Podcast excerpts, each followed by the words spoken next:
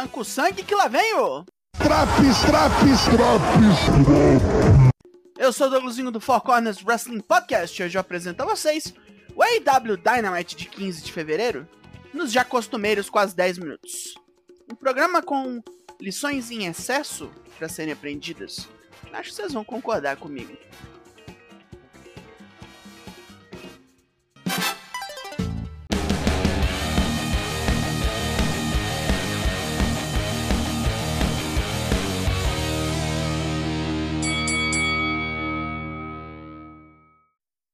Ainda estamos pelas bandas do Texas, Laredo, para ser mais exato. E é com bobeira que este programa começará.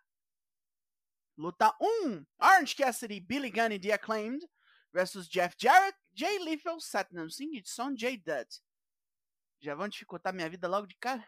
Ainda os pai, hein?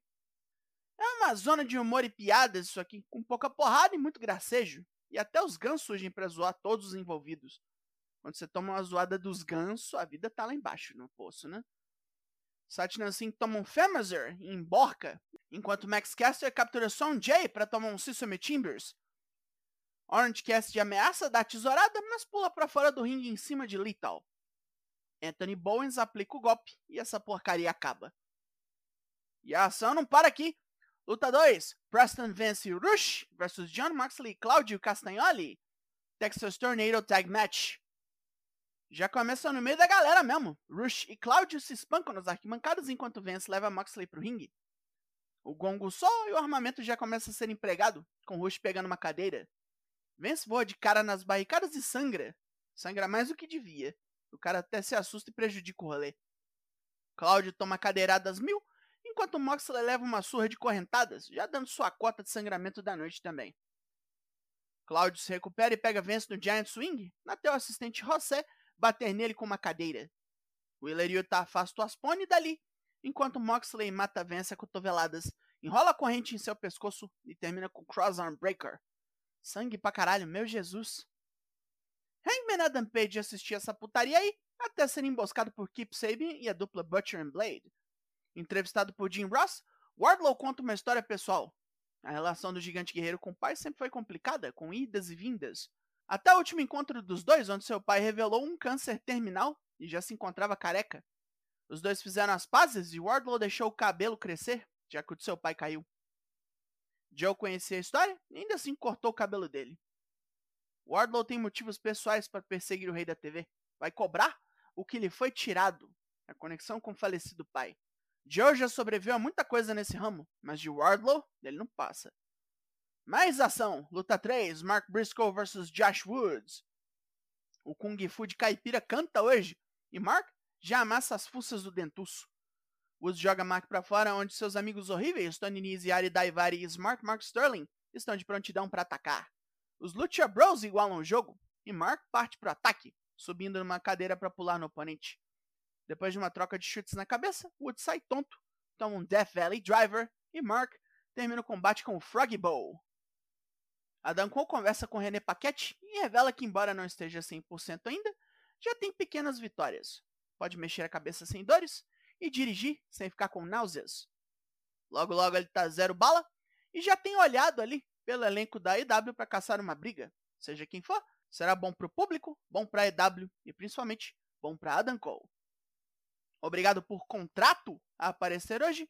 MJF vem ao ringue e antagoniza o público local. Ele decide mudar o foco para Brian Danielson e xinga o herói de todos. Todo mundo acha maneiro o estilo de luta do cara, os shows de porradaria que ele dá no ringue. Mas Max menospreza isso. A real razão de qualquer um se tornar wrestler é virar campeão mundial e encher o cu de dinheiro. Brian vai perder no Revolution, não importa quantos minutos a luta tenha. Para provar o que está dizendo, ele chama Christopher Daniels ao ringue. Ele, que é um dos mentores e melhores amigos de Brian, confessa que MJF o pagou para vir ao ringue e falar mal do dragão. Mas Daniels não fará isso. Prefere lembrar do dia em que Brian deu um chop tão animal no peito dele que mais parecia um infarto.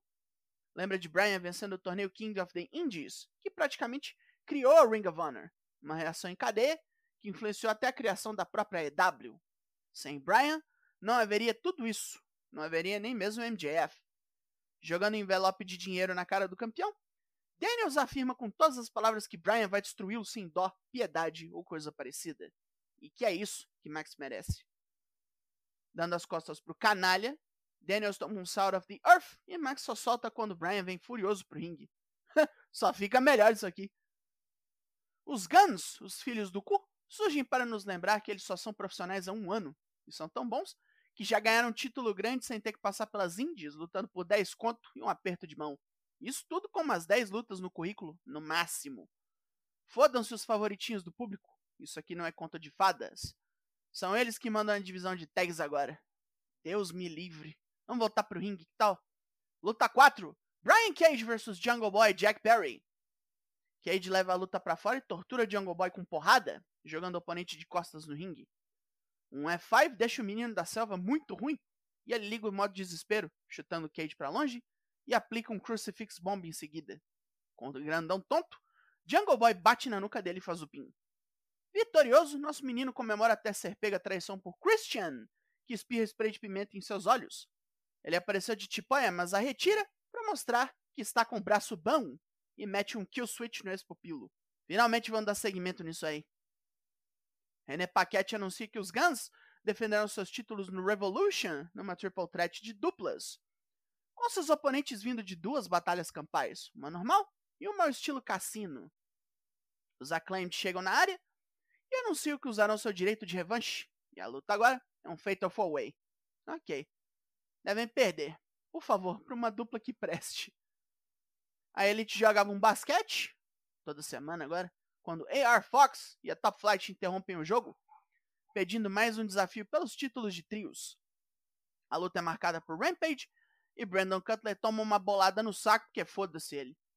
Durante esse segmento, flashes da House of Black surgiram. Parece que logo teremos competição pesada pelos cintos de trios. Agora é a vingança do faroeste. Luta 5. Chip Sabian vs Hangman Adam Page. Sabian ataca com piruetas mil, mete um stunner e um cannonball, deixando o vaqueiro mouse. Penelope Ford distrai Hangman em um momento chave e ele toma um rasteirão boçal completo com o Arabian Press para fora do ringue. Hangman se cansa dessa putaria, joga Sabian com força nas barricadas algumas vezes e arrasta o oponente para o ringue para aplicar o Dead Eye e vencer. Depois da luta, John Moxley e o Blackpool Combat Club surgem para parabenizar o cara e dar por encerrada a rivalidade dos dois. Moxley tem algum respeito por ele, mas já sacou todos os movimentos em seu repertório. Hangman não quer encerrar é porra nenhuma prefere enfrentar Moxley no Revolution, onde os dois podem se espancar até só sobrar um em pé. Moxley acha que o vaqueiro é burro e não pode fazer exigências. Tá sozinho e não pode se defender.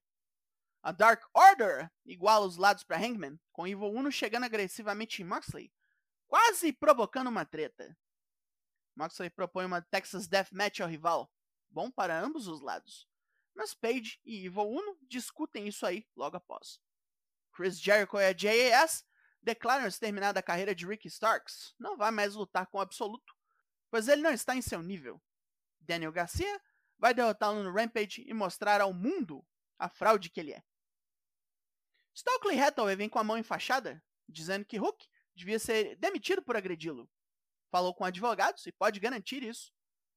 Tony Schiavone revela que Hook foi suspenso até investigarem o caso Stokely, todo alegrinho, mexe a suposta mão fudida igual um burraldo. Main Event? Main Event! Tony Storm e Saraya estão tão do mal que até atacam um fã antes da luta começar. Luta 6. Tony Storm vs Britt Baker vs Ruby Soho. Ruby começa com vantagem, batendo nas duas oponentes, mas logo leva um cotovelão na cara de Tony. Britt chega batendo nesse campeão e as duas trocam porradas na cara até a dentista ficar torta. E Ruby se mete, tomando um suplex. E ela apanha mais, vira para-raio de submissão. Toma um Texas Cloverleaf e o Lockjaw ao mesmo tempo. E tem que ser salva por Raya, que veio ajudar Tony. Brit fica lá aturdida e toma uma bundada de Tony. Raya até espirrou bronzeador na raba da amiga antes.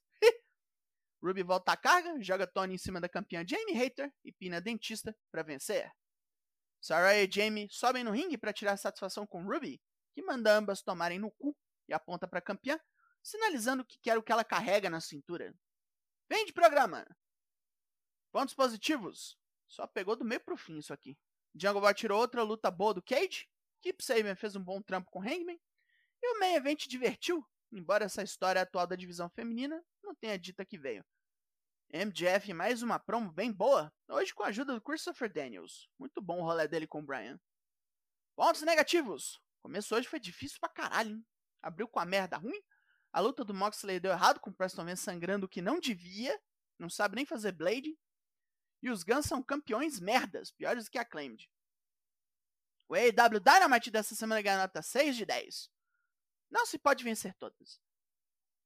E acabou esse Drops. Foconas faz live toda terça e quinta, sempre às 8. Cola aí hoje, chama teus brother. Eu sou Douglas Jung e nós somos o Four Corners Wrestling Podcast. E eu volto semana que vem. Logo mais, tem mais. E até.